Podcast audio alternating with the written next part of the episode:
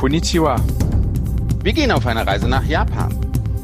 Und entdecken gemeinsam das Land der aufgehenden Sonne. Mein Name ist Sven Meyer. Und ich bin Andi Jans.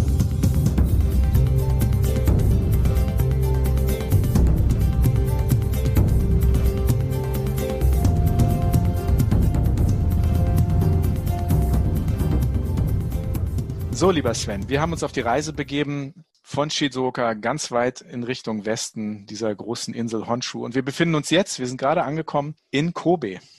Genau, genau. Wir haben zwar die Bento-Box auf unserer Shinkansen-Fahrt aufgegessen natürlich, aber irgendwie, ey, wenn ich jetzt in Kobe bin, kommt mir natürlich sofort, ne, habe ich ein Bild im Kopf von einem schönen Stück Fleisch und bei mir würde das noch passen, oder? Wie siehst du mhm. das? Eigentlich wollten wir ja weiterfahren. Sven hat das Schild Kobe gesehen und hat gesagt, komm, hier steigen wir aus. Und hier sind wir nun. Wir befinden uns in Kobe in der Präfektur Hyogo.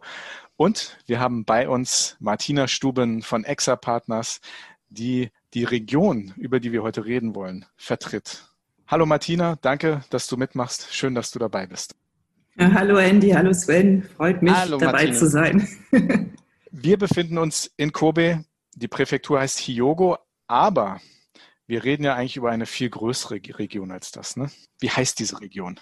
Die Region heißt Setuchi. Setuchi ist eine Region, die am Seto-Binnenmeer im Südwesten von Japan liegt und die selbst sieben Präfekturen umfasst. Das ist also Yogo, äh, die Präfektur, die den Mittelpunkt des japanischen Archipels äh, bildet und mit der Hafenstadt Kobe wohl das wichtigste Tor zu Japan ist. Es sind aber auch noch sechs andere Präfekturen, über die wir vielleicht noch später sprechen. Aber da ihr schon von Kobe spricht und, dem, und Hunger habt, äh, Kobe ist natürlich die Stadt, wo das berühmte Kobe-Beef herkommt. Das äh, Rind, das aus dieser Gegend kommt und eine ganz besondere Delikatesse auf der ganzen Welt und als eine der besten Fleischsorten von allen geschätzt wird. Ich habe tatsächlich ein, ein, bisschen Hunger. Ich gehe jetzt einfach in irgendein Restaurant hier und dann kann ich mir da äh, Kobe-Rind bestellen. Die servieren das wahrscheinlich alle da, oder? Ja, in guten Restaurants. Kobe ist also eine sehr große Stadt. Es ist eine, eine sehr große Hafenstadt, weil man dazu sagen muss, äh, die Region von Situcci hat eine sehr reiche Geschichte, weil es halt ein wichtiger Knotenpunkt des und Handelszentrum in der Geschichte war, wo sehr viel Handel betrieben wurde zwischen China und Korea. Und äh, die ganzen Schiffe fuhren halt durch das Binnenmeer. Und man kann dort halt sehr exquisit Kobe essen in den, in den Restaurants. Es gibt aber auch alle anderen möglichen Restaurants. Es gibt äh, vom, vom, vom, vom Imbiss äh, für, für, für super Foodies, die äh, jetzt Streetfood haben wollen, bis, äh, bis zum Kobe Beef, so ziemlich alles. Es gibt vor allen Dingen sehr gute Sashimi, also einfach die ganzen, die ganzen Meeresfrüchte sind in der ganzen Region ganz hervorragend, weil alles natürlich ganz frisch kommt es gibt äh, die berühmten Okonomiyaki, das sind kleine Pfannkuchen, die in den verschiedenen Regionen auch verschieden zubereitet werden und die besonders berühmt eher in der Region von äh, Hiroshima sind.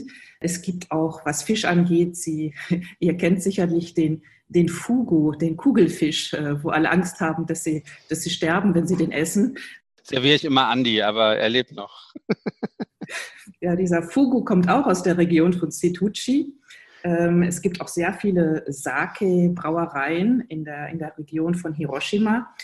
Äh, und unter den Inseln gibt es auch ganz viele tolle Sachen. Es gibt äh, eine Insel, die äh, Sodoshima heißt, wo es die besten, das beste Olivenöl der, der Welt wohl, es wurde von einigen Führern so, so, so genannt, das beste Olivenöl Öl gibt und wo man wirklich auch teilnehmen kann an der Olivenernte und an der Olivenpresse und danach auch noch, was weiß ich, Yogakurse machen kann. Und da gibt es auch über 1000 Jahre alte Olivenbäume. Eine andere Frucht, das sind die Zitrusfrüchte, die in diesem milden Klima auch ganz besonders gut äh, wachsen. Und äh, die kann man während seiner Fahrradtour über die Inseln bestaunen, halt in der, in der schönen Landschaft. Man kann aber auch ganz tolle Limonade trinken von diesen äh, Zitronen, Zitrusfrüchten, die dort auch wachsen. Ja, und dann gibt es auch noch die japanischen Austern, und vor allem, wenn wir von Nudeln sprechen in Japan, die berühmten Udon-Nudeln, die in der Region von Kagawa ganz bekannt sind und wo man auch praktisch lernen kann, wie man diese Nudeln herstellt. Da gibt es ganz lustige Workshops, wo man wirklich die ganzen Nudeln selber macht mit den, mit den Japanern und mit den Füßen auch stampft und dann auch nachher die dann verspeist. Martina, du hast eben Hiroshima erwähnt. Das ist ein großer Name und ja, wir wollen mit jemandem sprechen, der sich da gut auskennt. Er ist Reisejournalist und hat über 130 Bücher verfasst und schreibt unter anderem für die deutsche Presseagentur Die Welt und Die Welt am Sonntag. Eine seiner großen Faszinationen ist Japan. Ja, und heute machen Sven und ich einen Ausflug mit ihm eben nach Hiroshima. Herzlich willkommen, Dr. Andreas Druwe. Ja, hallo Herr Druwe. Schön, dass Sie dabei sind. Schön, dass Sie uns ein bisschen in Sachen Hiroshima orientieren. Ich will gleich vorweg fragen, was hat Hiroshima denn zu bieten? Ja, man muss sich ja immer vorstellen, Hiroshima ist ja nicht irgendeine Metropole im Südwesten Japans, sondern sie hat ja am 6. August 45 traurigen Weltruhm erlangt durch den Abwurf der Atombombe durch die USA. Und diese Erinnerung oder Erinnerungskultur, darauf komme ich sofort nochmal zurück, diktiert natürlich den Weg für Besucher, aber zum Glück nicht nur. Und das macht es dann eben so interessant. Wer Hiroshima nicht kennt, der denkt vielleicht, dass der Schatten der Tragödie bis heute schwer über der Stadt lastet und plötzlich steckt man mitten im lebendigen Alltag, als wäre nie etwas gewesen. Da rattern Straßenbahnen voran, der Verkehr fließt durch moderne Wohnblockschluchten, Radler sind unterwegs, Kinder mit geschultertem Musikinstrument, abends wogen die Menschen in Ladenpassagen hin und her.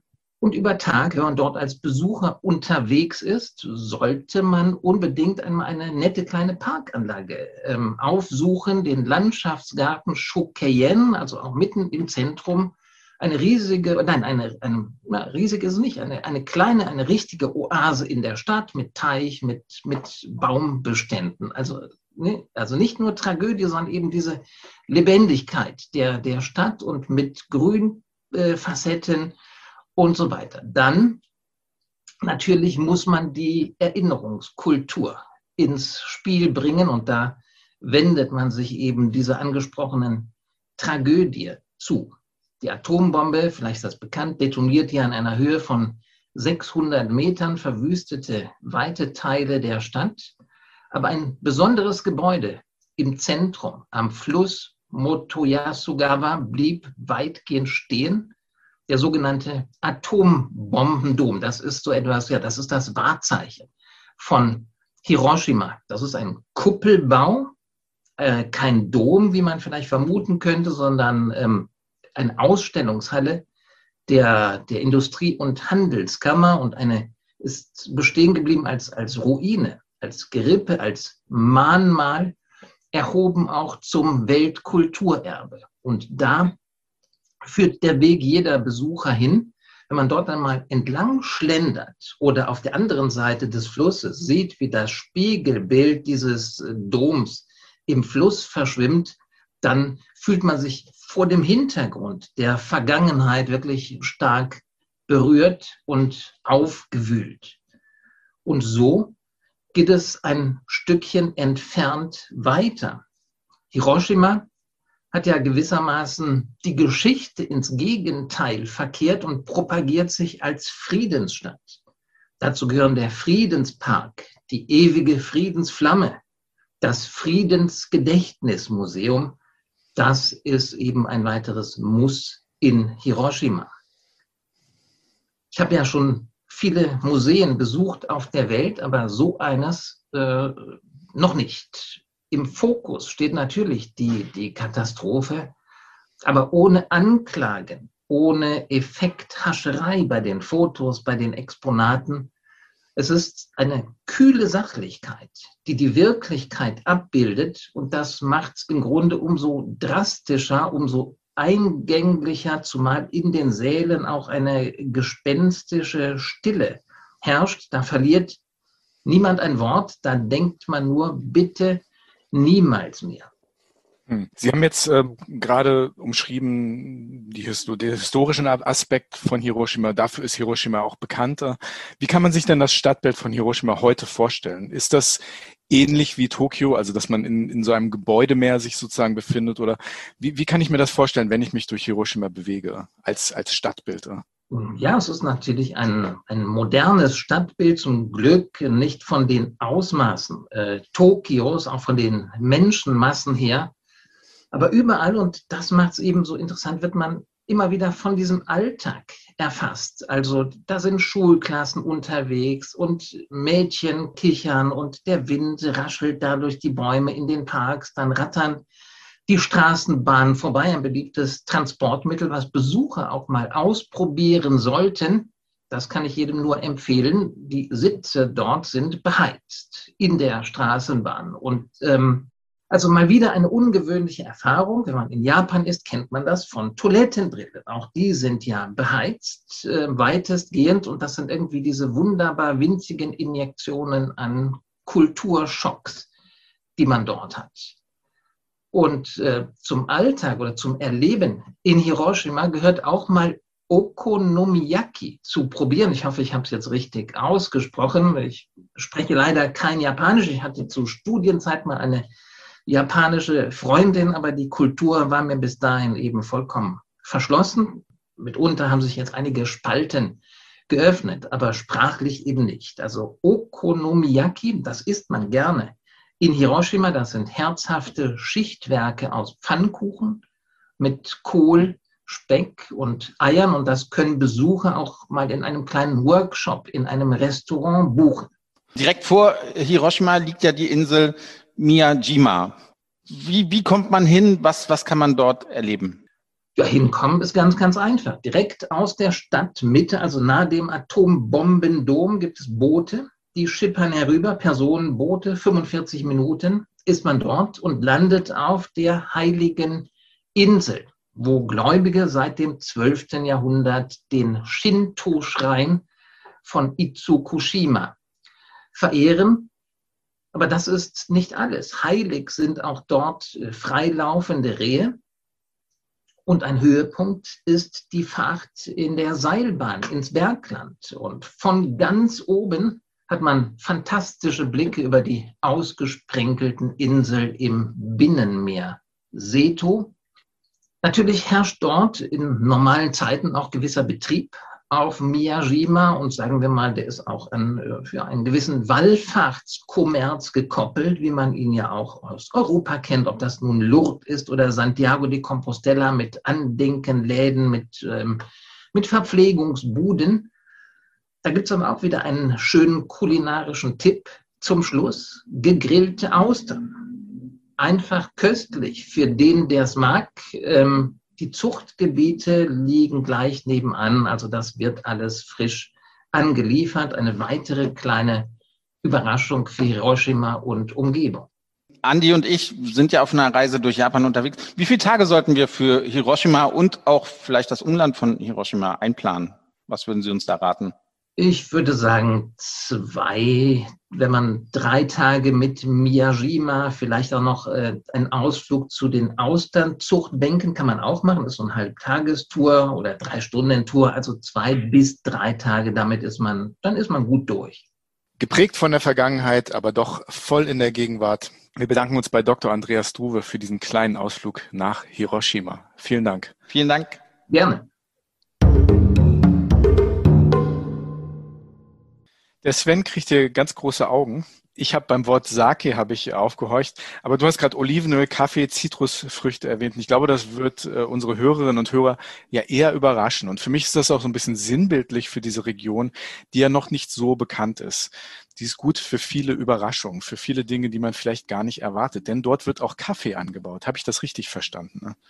Ja, es wird auch Kaffee angebaut. Das ist aber relativ, ich glaube, in Asien noch, äh, noch etwas, etwas neu. Es ist vor, vor allem die Teekultur. Wenn man, wenn man an Japan denkt, denkt man vor allen Dingen an die, an die, an die Teekultur. Was jetzt auch neu ist, ist, ist, ist Bier äh, in Japan. Also es wird viel Bier, auch äh, lokales Bier äh, gebraut. Und äh, wenn man an Tee denkt, ist der grüne Matcha-Tee halt überall äh, sehr beliebt. Und es gibt jetzt auch neuerdings ein einen grünen Matcha, ein Matcha-Bier. Das klingt alles sehr spannend. Wir wollen aber nicht nur essen, sondern wir wollen auch etwas erleben. Du hast eben schon Hiroshima erwähnt. Hiroshima befindet sich ziemlich weit im Westen der Region Setouchi. Ähm, wo schlagen wir denn am besten unser Lager auf in dieser Region Setouchi, in, in, die, in dieser Region, die aus sieben großen Präfekturen besteht? Das ist ja kein kleines Gebiet. Also ich würde sagen, die die Leute, die nach Japan reisen und die erstmal die, die goldene Route machen und vor allen Dingen die, die First-Timer äh, wollen natürlich immer erst äh, Tokio und Kyoto abhaken. Aber die, die jetzt vielleicht zum zweiten Mal kommen oder die nach dem Stress der, der äh, Megalopolen auch ein bisschen Erholung suchen oder ein bisschen Erlebnisse. Äh, ich sage immer, in Setouchi kann man die traditionelle Kultur erleben. Man besucht sie nicht, sondern man erlebt sie. Und was ganz besonders ist, auch in dieser Region, ist, dass man dass oft die Tradition, also die ganz, ganz alte traditionelle Kunsthandwerk geblieben ist, aber dass auch sehr viel moderne Sachen passieren und dass eine Art von Tourismus gefördert wird, den man heute fast schon nachhaltigen Tourismus nennen könnte, weil wirklich der Kontakt zu den Menschen, zur Landschaft, zur Architektur hergestellt wird mit in einem Gemeinschaftsprojekt. Und so haben sich auch diese sieben Präfekturen zusammengeschlossen, um diese Region, die im Grunde ein bisschen verlassen war, äh, wieder neu zu beleben. Äh, wo schlagen wir unseren Standort auf? Ich würde sagen, in der Mitte am besten. Und ein guter Standort äh, vom Transport ist Okayama, weil nach Okayama kommt man ganz einfach mit dem Shinkansen. Und von dort kann man ganz tolle Routen und Ausflüge machen. Ich habe da verschiedene, ich, drei, drei oder vier Routen äh, jetzt mal ausgedacht für euch. Erstmal, man kommt von in einer Stunde von Kyoto nach Okayama oder in 35 Minuten von Hiroshima. Und äh, von Okayama kann man dann entweder einen Ausflug nach Bisen machen, wo man, wie ich schon sagte, auch tolle Handwerkskurse machen kann, wie zum Beispiel man kann Schwertschmiedekurse machen und lernen, wie man ein äh, Samurai-Schwert schmiedet. Sven, wäre das was für dich? Wie wäre das? Samurai-Schwert schmieden? Ich glaube auch, ich befürchte nur, dass das ein bisschen länger als sechs Stunden dauert, oder? Äh, da muss man sich wahrscheinlich ein paar mehr Tage oder Wochen für, für Zeit nehmen. Aber interessant auf jeden Fall, klar. Nein, das kannst du dem halben Tag machen. Also es wird schon alles vorbereitet und äh, du kannst aber auch an, an, an anderen Kurs teilnehmen. Wenn du lieber töpferst, kannst du auch einen Töpferkurs machen. Also es ist. Das ist was für Andi. Töpfern und Stricken. Dann äh, einen, zweiten, einen zweiten Ausflug äh, ist äh, nach Kuraschki. Kuraschki war ein ganz wichtiges Reisverteilungszentrum in der Geschichte und hat ein besonders schönes historisches Viertel, das Bikan-Viertel, in dem man noch die alten traditionellen Häuser aus äh, der Edo-Periode besuchen kann. Das ist die Edo-Periode, die beim 17. bis 18., 19. Jahrhundert in Japan. Und da gibt es wunderschöne alte Lagerhäuser, einen wunderschönen Kanal, wo man entlang flanieren kann, sich äh, Sachen angucken kann. Und es gibt auch ein besonders schönes Ryokan, äh, wenn man auch traditionell äh, übernachten will. Du hast jetzt schon ganz, ganz tolle Sachen aufgezählt, die, die man in dieser wirklich sehr, sehr großen äh, Region von, von Japan machen kann. Wenn wir wirklich über diese Größe reden, dann muss es doch auch naturmäßig eigentlich sehr, sehr speziell sein. Wenn ich jetzt lieber wandern gehe oder, oder eine Fahrradtour machen äh, möchte, ist das auch möglich? Ja, das ist natürlich möglich und vor allen Dingen dadurch, dass der Zug an der ganzen Küste entlang fährt. Man kann also überall ausstehen und überall in Setouchi kann man äh, alles zu Fuß machen oder mit dem Fahrrad. Oder äh, man kann natürlich auch, es gibt auch äh, Orte, wo man mit dem Wasserflugzeug die Region überfliegen kann, was auch ein ganz tolles Erlebnis ist. Da gibt es eine Startup, die Setouchi Waterplanes und das sind Amphibienflugzeuge und da hat man wirklich einen ganz tollen Blick auf die, auf die Inselregion und, und denkt, man ist in einem Film von Miyazaki in diesen kleinen, in diesen kleinen Wasserflugzeugen für Radfahrer und für Aktivurlauber weniger oder, oder, oder, oder aktivere Urlauber gibt es auch den berühmten Shimanami Kaido. Das ist äh, einer der berühmtesten Fahrradwege, der äh, die Inseln überquert. Und äh, gerade von Okayama ist man ganz schnell in Onomichi. Onomichi ist der Ausgangsort für diese Fahrradtour. Da gibt es sogar ein Hotel, das Cycle Hotel, äh, wo man praktisch auf dem Fahrrad direkt einchecken kann. In den, in, den, in den Hotelzimmern kann man das Fahrrad an die Wand hängen. Da gibt es verschiedene Armaturen und alles ist für Rad, Radfahrer konzipiert. Und, ähm, und von da kann man praktisch dann über sieben Brücken sechs Inseln überqueren bis zur äh, Insel von äh, äh Shikoku. Du erwähnst gerade Shikoku. Das kommt mir ganz recht, weil wenn wir unseren Hörerinnen und Hörern jetzt ein Bild machen wollen von dieser Region, die sich ja im Westen der Insel Honshu, also im Westen der Hauptinsel Japans befindet. Diese große Insel Shikoku ist sozusagen die Insel, die zwischen dem Festland und äh, ja, der Insel halt dieses Seto-Binnenmeer sozusagen umschließt. Ne? Und die Inseln, die kleineren Inseln, von denen du redest, die befinden sich dazwischen. Das ist korrekt, ja, oder? Genau, genau so ist es. Also sie haben wir haben Okayama und, ähm, und praktisch äh, neben Okayama ist Hiroshima und gegenüber ist, äh, ist dann Shikoku äh, mit der Region von, mit der Präfektur von Ehime und Kagawa und dazwischen sind, ist dieses ganze Inselmeer mit, na, ich sag 700 Inseln, aber man, manche Führer sagen auch 3000 Inseln. Es gibt auch viele unbewohnte Inseln, die ganz winzig klein sind und äh, das ist dieses Inselmeer, was wirklich einer der großen Geheimtipps ist. Das klingt wirklich nach Entdecken. Also wirklich, dass man da sehr viel entdecken kann, was noch nicht viele Leute kennen. Du hast Wandern erwähnt, du hast Radfahren erwähnt, auch über diese große Brücke, die die Insel Shikoku halt mit dem Festland verbindet. Es gibt aber einen Schlag Menschen, der diese Region schon lange für sich entdeckt hat, wenn ich das richtig verstehe. Und das sind Künstler.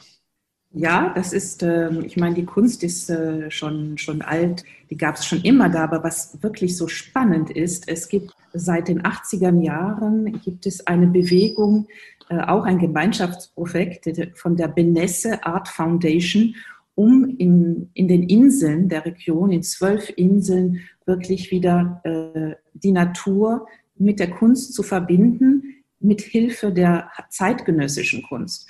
Und der Vater dieser Idee äh, ist ein gewisser Tetsushiko Fukutake, der, der wirklich äh, mit Hilfe zeitgenössischer Kunst neues Leben einhauchen wollte in diese, in, in diese Region und Kontakte zwischen Kunst und Kultur, Landschaft und Bewohnern herstellen wollte. Und da sprechen wir über, vor allem über zwölf Inseln, aber vor allem über die Insel Naoshima und Teshima zu Naoshima. Da gibt es also ganz, ganz tolle Museen und Kunstinstallationen. Und äh, ich muss dazu sagen, es gibt eine ganz berühmte Kunsttriennale äh, seit ein paar Jahren und die nächste findet äh, im nächsten Jahr, also in 2022, wieder statt.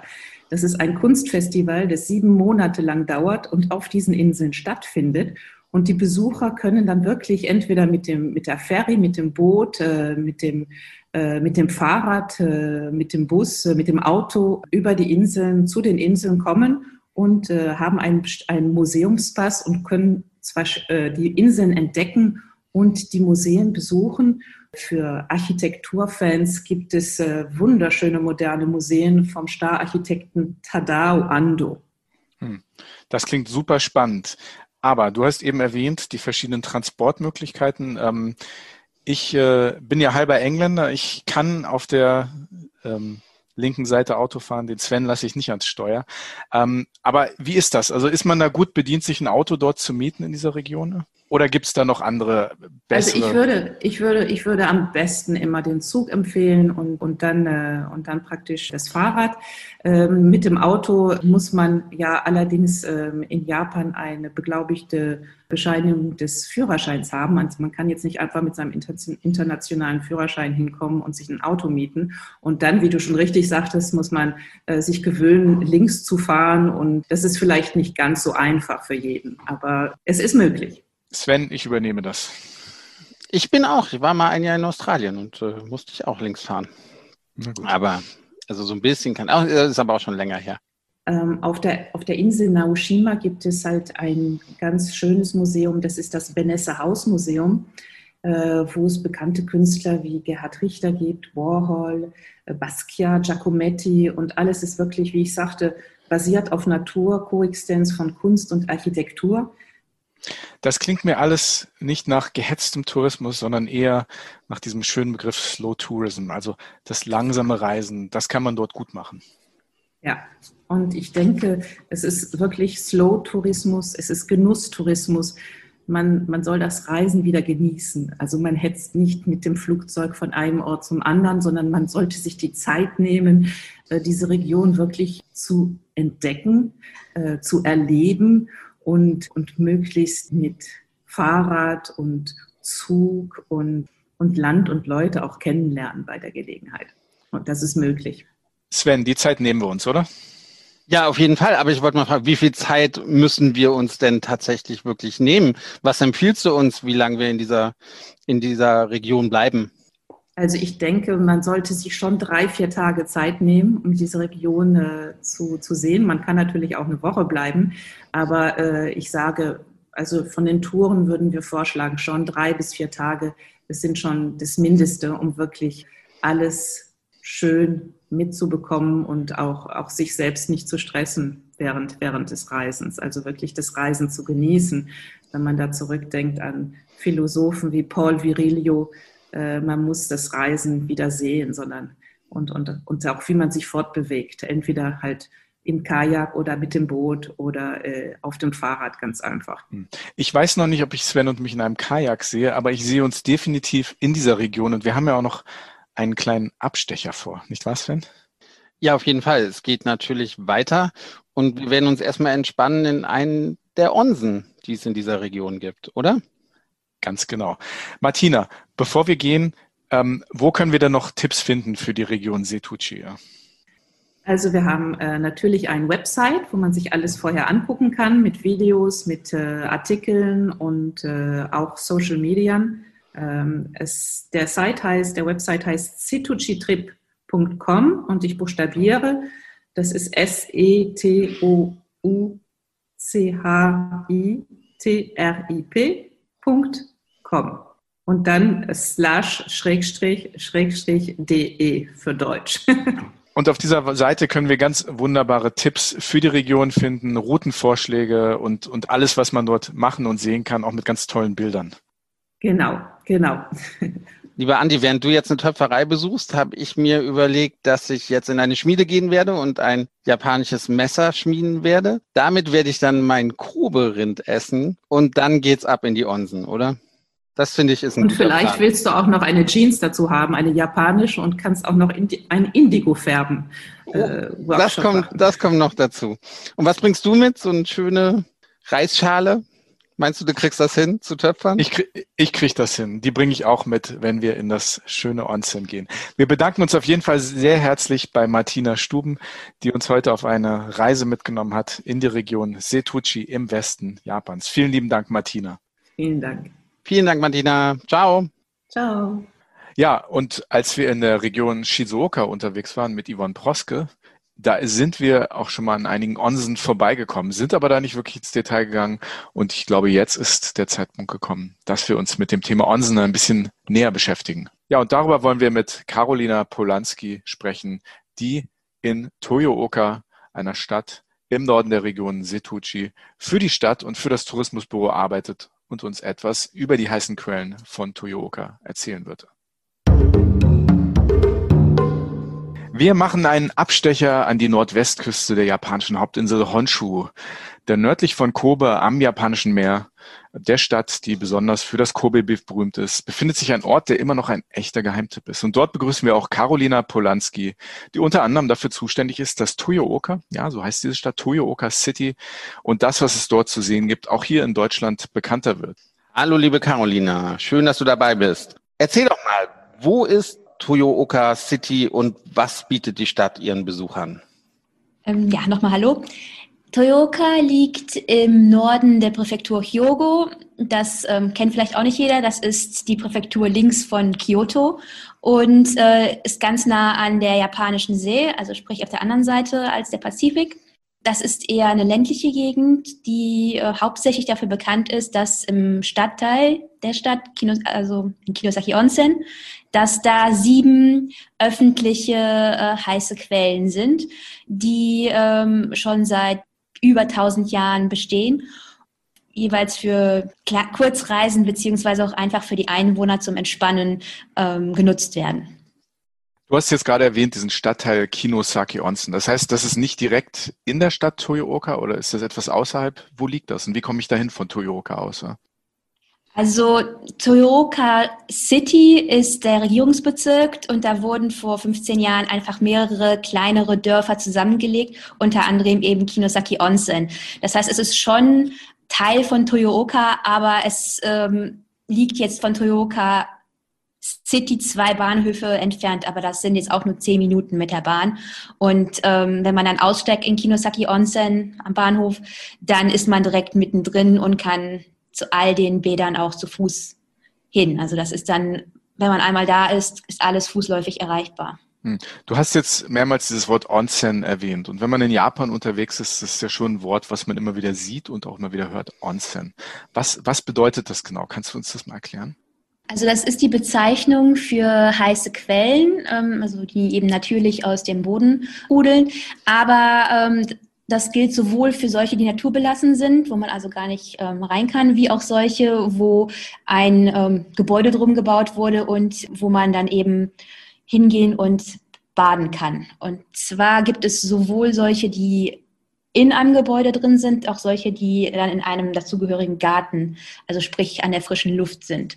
Es gibt die Unterscheidung, dass es private Onsen gibt, also die zu einem Hotel oder einer Herberge gehören und eben solche, die in Kinosaki Onsen sind, die ja wie ein öffentliches Bad quasi sind. Also man kann an, in diesen Orten nicht selbst übernachten, sondern man geht wirklich dahin, um die Bäder zu nutzen. Wie, wie kann ich mir das vorstellen? Sind Männer und Frauen getrennt oder, oder ich bezahle dann Eintritt, gehe hinein, kann mich umziehen? Genau, also man zahlt Eintritt und geht sich dann umziehen und das ist getrennt für Männer und Frauen und wäscht sich dann zuerst, also von Kopf bis Fuß. Und das Bad an sich, das wird nicht zum Waschen, sondern zum ja, sich entspannen und die, den, die Effekte der heißen Quellen genießen. Also das, dazu ist das gedacht. Den heißen Quellen werden nämlich gesundheitliche Effekte ähm, zugeschrieben, sag ich mal so gerade bei Rheuma oder eben Muskelschmerzen oder genereller so ja, Mattheit, Niedergeschlagenheit, sollen eben die Mineralien, die in diesem Wasser enthalten sind, äh, hilfreich sein. Mhm. Also ich habe gerade ganz großes Kopfkino. Das heißt, ich gehe in so ein Onsen rein, ich kaufe mir ein Ticket. Ähm, Männer und Frauen werden getrennt, hast du gesagt. Ja. Ähm, aber die Frage, die sich natürlich viele Leute stellen werden, trägt man da Badeanzug, Badehose oder geht man da nackt rein? Ne? Nee, es ist schon so, dass man da vollkommen unbekleidet reingeht. Mhm. Das ist auch explizit verboten, Badekleidung zu tragen. Mhm. Also das ist schon ein bisschen gewöhnungsbedürftig, aber ich denke mir, wenn viele Leute gehen in Deutschland auch in die Sauna, so anders ist das nicht, sag ich mhm. mal. Also schon ein bisschen Kult, Frei, Freikörperkulturaspekt, der da mitspielt. Das heißt, dort halte ich mich dann ein, zwei, drei, mehrere Stunden auf und es gibt verschiedene Bäder, in die ich rein und raus gehe. Ich kann draußen baden, ich kann drinnen baden. Ähm, wie ist dann so das Umfeld? Was sind das für Gebäude? Du hast gesagt, diese, dieser Ort ähm, wird seit über tausend Jahren dafür genutzt, ähm, dass die Leute dort in den heißen Quellen baden. Wie kann ich mir das vorstellen? Was, was ist das für ein Umfeld von den Gebäuden, vom Ambiente, von der Atmosphäre?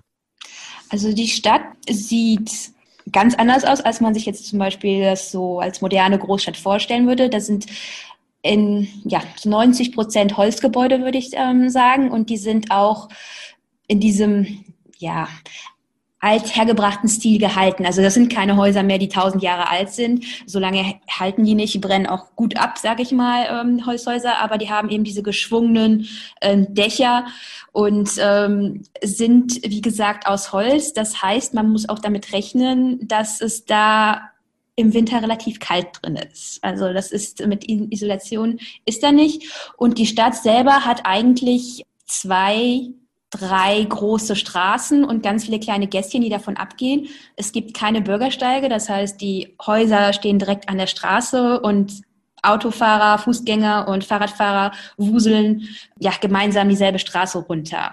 Und es gibt auch kein Gebäude, das höher ist als durchgezählt zwei Stockwerke oder drei Stockwerke. Ja, also das Erdgeschoss ist in Japan der erste Stock. Okay, okay. Nochmal ganz kurz zurück zu den, zu den Onsen. Wie lange empfiehlst du, sich dort aufzuhalten? Bleibt man wirklich den ganzen Tag? Äh, gibt es dort Restaurants? Gibt es dort Bars? Weil wenn ich den ganzen Tag in heißen Quellen bin, habe ich bestimmt irgendwann mal Durst und Hunger. Also das ist ein bisschen anders, als man sich das vielleicht von so einer ähm, deutschen Therme ähm, her vorstellen würde. Man bleibt in einem dieser Bäder nicht den ganzen Tag. Also das würde ich auch nicht empfehlen, weil da drin gibt es eben keine Möglichkeit, was zu essen, zu kaufen, beziehungsweise in Kinosaki Onsen ist es so.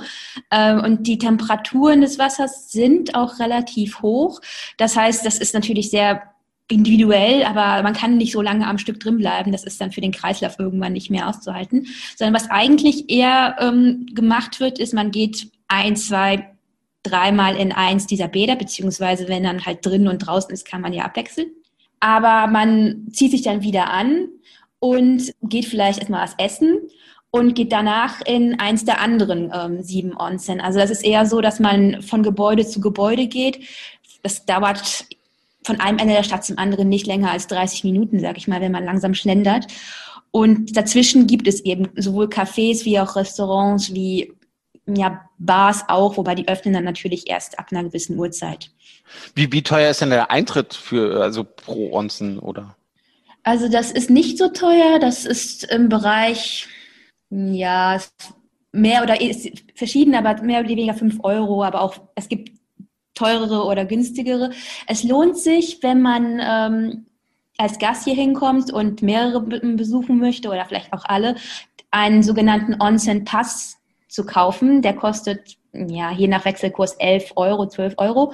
Und damit kann man dann in alle nacheinander gehen oder bis auch mehrfach in eins. Also der ist einfach so ein Tagespass und ähm, dann ist man auf der sicheren Seite, wenn man vorher nicht einschätzen kann, wie viel Ausdauer man hat für die Onsen.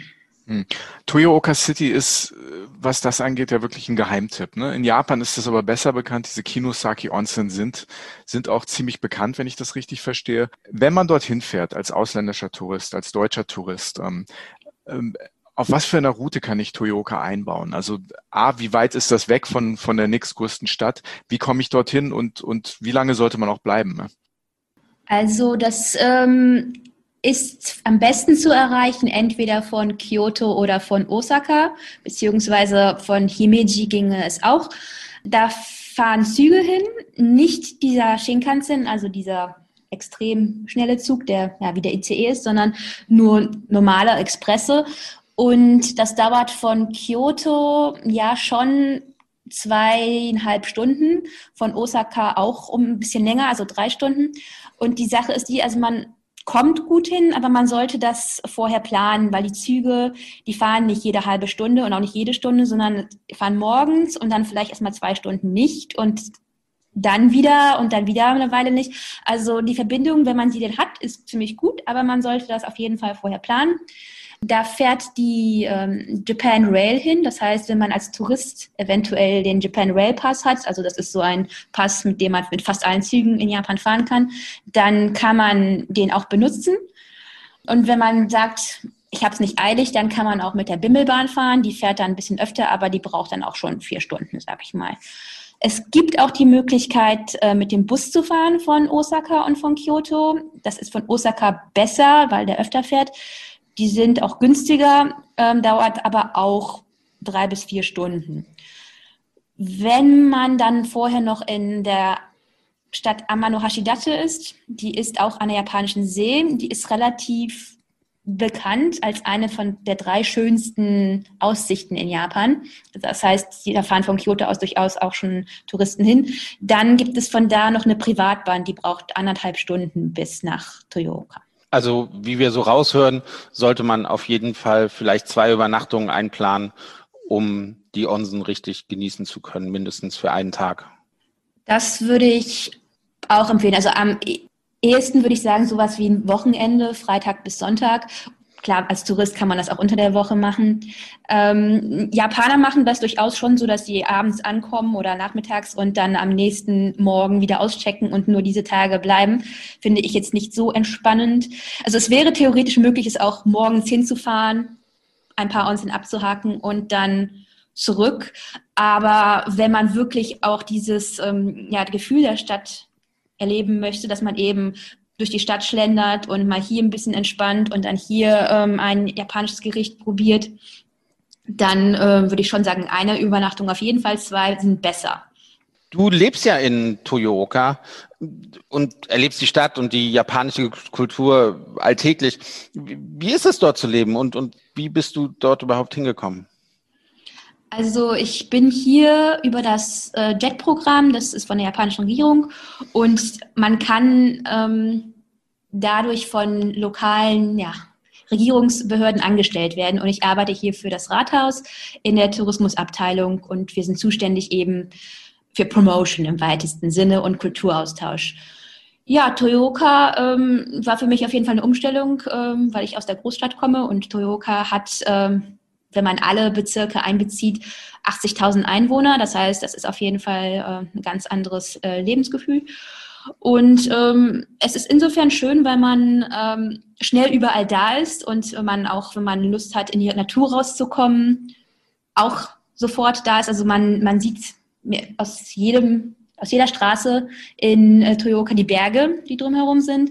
Es gibt einen großen Fluss in der Mitte, und ähm, in der Nähe ist auch sowohl im Winter ein Skigebiet, äh, wie auch im Sommer ist eben ein schöner Strand da. Das heißt, wenn man Outdoor mag, und das ist bei mir der Fall, dann ist das ähm, sehr schön.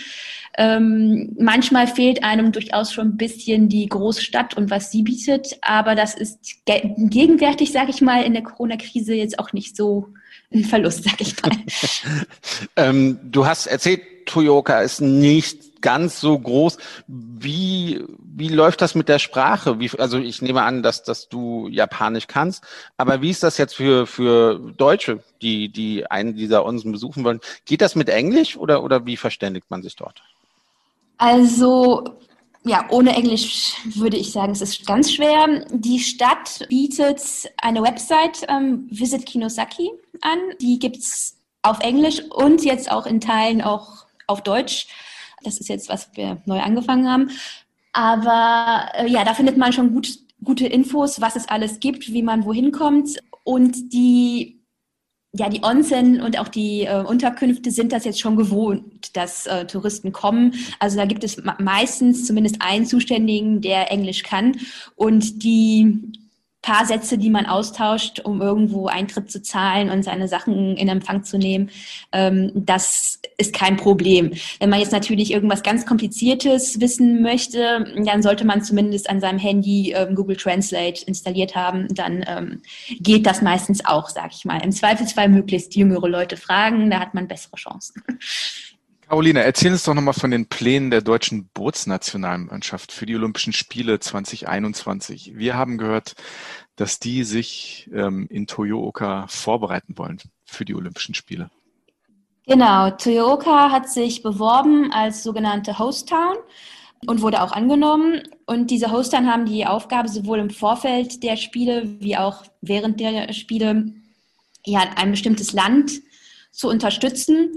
Und in Toyooka ist es sogar so, dass äh, mit der deutschen Nationalmannschaft eine Vereinbarung getroffen wurde, dass die äh, Mannschaft im Vorfeld der Spiele zwei Wochen nach Toyooka kommt und dann ein Trainingslager ab abhält, sodass sie sich schon mal an die, ja, die Zeitverschiebung, an das Klima gewöhnen können und äh, dann in Topform nach Tokio weiterziehen können. Zum Abschluss würde ich dir gern noch äh, vielleicht für mich die wichtigste Frage stellen. Ich liebe japanisches Essen. Gibt es irgendeinen Geheimtipp, irgendeine Spezialität, die ich auf jeden Fall in Toyooka probieren sollte, muss? Oder was ist, was ist dein Lieblingsessen äh, in, in der Region? Also das wollte ich tatsächlich eigentlich auch noch irgendwo einwerfen. Das gibt zwei Dinge, die in Toyooka ähm, bekannt sind und eigentlich würde ich fast behaupten, dass ein Großteil der Japaner eher äh, wegen dem Essen kommt und nicht unbedingt nur wegen der Onsen. Ähm, und zwar im Winter, das ist von Anfang November bis ja jetzt Ende Februar, Ende März vielleicht noch, gibt es die äh, Matsuba Schneekrabbe. Die wird hier direkt ähm, vor der Haustür gefischt und dann zubereitet. Die ist auch durchaus lecker, wenn man denn natürlich ähm, Seafood mag. Ist natürlich jetzt auch nicht das günstigste Gericht, deswegen kann man jetzt nicht sagen, das ist so das, was ich am liebsten esse. Das kann man sich nicht so oft erlauben, sage ich mal. Und dann das Jahr über gibt es das ähm, Tajima Beef. Im Ausland ist eher Kobe Beef bekannt, sage ich mal. Aber das ist eigentlich dasselbe. Also es ist eigentlich die Region Tajima, die diese Rinder züchtet. Und die werden dann nach Kobe ja, weitergeleitet und dort unter Kobe Beef vermarktet. Aber ähm, das kann man auch eigentlich das Jahr um essen und das ist auch sehr lecker. Also ich muss sagen, ich bin jetzt nicht selber so ein Gourmet, deswegen ich ähm, kann da eventuell den feinen Unterschied nicht so herausschmecken, aber ich finde es lecker, sage ich mal so. Und als Erfahrung ähm, ist es sicher nicht äh, verkehrt, sich da mal einen Abend was zu gönnen. Das macht doch Lust, so oder so auf die Region in und um Toyoka City. Wir bedanken uns bei Carolina Polanski in Toyoka für ihren Einblick in die Kinosaki Onsen und die japanische Kultur der heißen Quellen und Bäder. Ja, jetzt wo ich das so gehört habe, ne, könnte ich echt ein paar Tage Entspannung, leckeres äh, japanisches Essen genießen. Hört sich ganz gut an. Hm, ja, ich, gerne, ich, gerne. Ich kenne die Onsen-Kultur ein bisschen, habe das in Japan auch schon gemacht, aber wenn du jetzt sagst, let's go, Sven, dann bin ich auf jeden Fall dabei. also vielen Dank, Carolina. Alles Gute nach Toyota. Vielen lieben Dank. Freude. Ja, danke an euch.